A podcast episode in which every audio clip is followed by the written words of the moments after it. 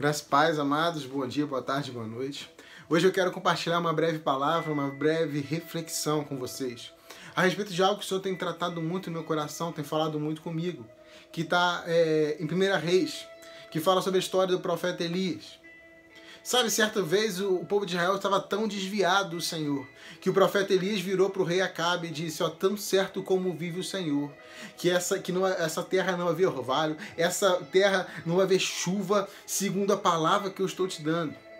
Sabe, o Senhor ouviu a oração de Elias para mostrar que ele era Deus, que ele era o Senhor, e não choveu naquela terra.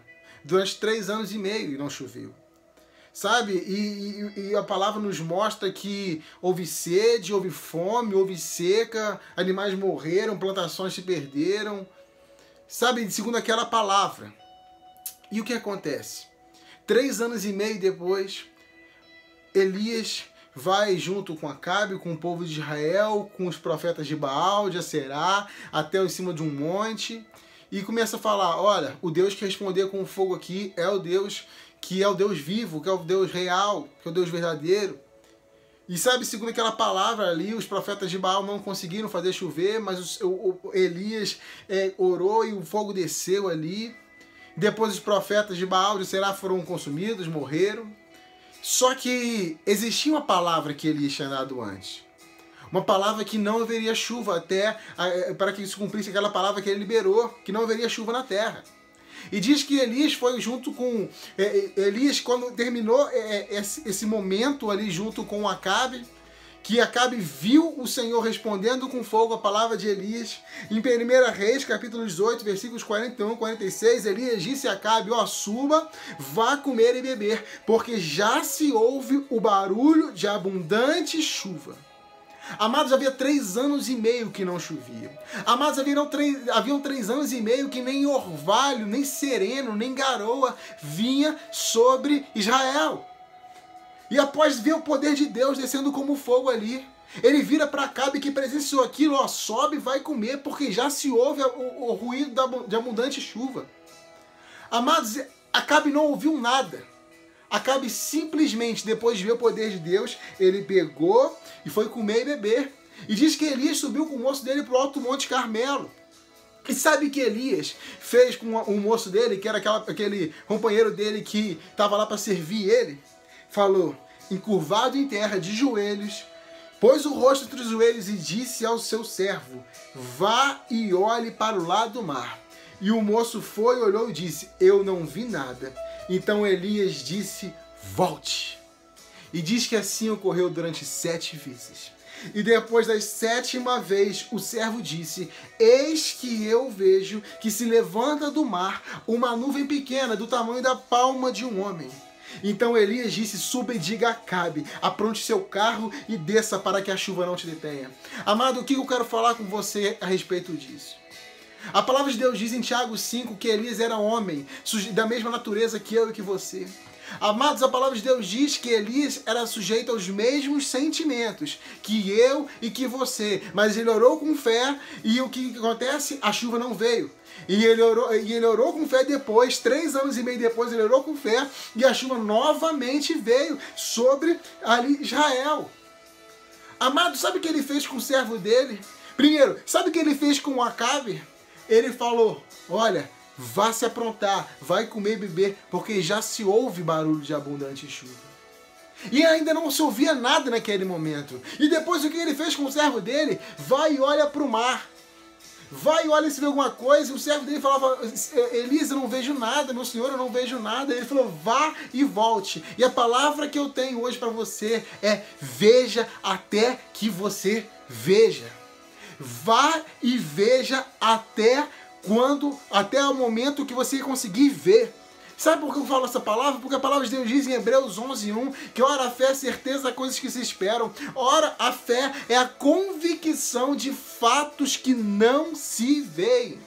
Isso que Hebreus diz, e Hebreus diz no versículo 3: pela fé entendemos que o universo foi formado pela palavra de Deus, de maneira que o visível veio a existir a partir das coisas que não são visíveis.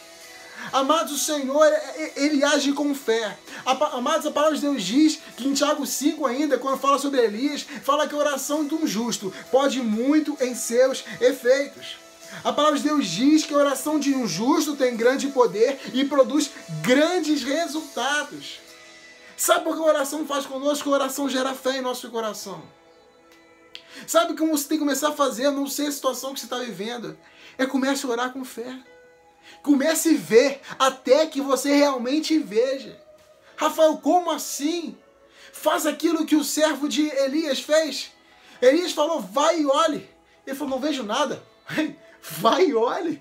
Elias, eu não vejo nada. Vai e olhe pela terceira vez. Elias, eu não vejo nada. É, vai e volta. Eu imagino o servo de Elias falando, mas como assim? Eu já fui, já vi, mas o Senhor quer que você vá e olhe até que você veja. Amado, você pode não estar tá vendo nada. Amado, você pode não estar tá ouvindo nada, mas eu te digo, ei, já se ouve o ruído de abundante chuva sobre a sua vida. Amado, ali não chovia durante três anos e meio, as pessoas estavam morrendo por causa disso. E Elias diz para Acabe: Ei, eu já ouço o ruído de abundante chuva. Você pode não estar tá ouvindo nada, mas ouça pela fé. Amado, você pode não estar tá vendo nada, mas veja pela fé, porque a fé é isso, é convicção, é você ser certo daquilo que você não vê, sabendo que aquilo que você não, não vê, o Senhor vai ver. Sabe, isso é uma coisa muito louca. Você fala assim, como assim, Rafael? Aquilo que eu não estou vendo, eu vou ver. Isso pela fé, porque as coisas que são visíveis, elas nascem a partir daquilo que é invisível. Amado, aquilo que você vê na terra foi originado primeiramente nos céus. A vitória que você não consegue ver hoje, a restauração do seu casamento que você não vê hoje, a restauração da sua vida financeira que você não vê hoje, a porta aberta que você não vê hoje, a vitória, o milagre que você não vê hoje, ele já está sendo gerado no mundo espiritual. O Senhor quer que você veja e olhe pelas fé. Ei, eu vejo a vitória. Eu vejo a vitória, não sei onde, quando ou como, mas eu já vejo a vitória. Eu já vejo a vitória. Certo momento eu passei uma situação muito difícil que muitos de vocês podem saber da minha vida. Sabe, as pessoas perguntavam para mim, Rafael, mas e aí? Eu falava, eu não sei onde, eu não sei quando, eu não sei como, mas eu sei que o meu Senhor é o meu redentor, ele está vivo e ele vai se levantar a meu favor. Eu falava, eu não sei onde, eu não sei quando, eu não sei como, mas sabia que meu Deus ia fazer. Por quê? Porque eu via mesmo não vendo. Vai e veja até que você veja. Vai e ouça até que você ouça. Sabe, creia que o Senhor está fazendo.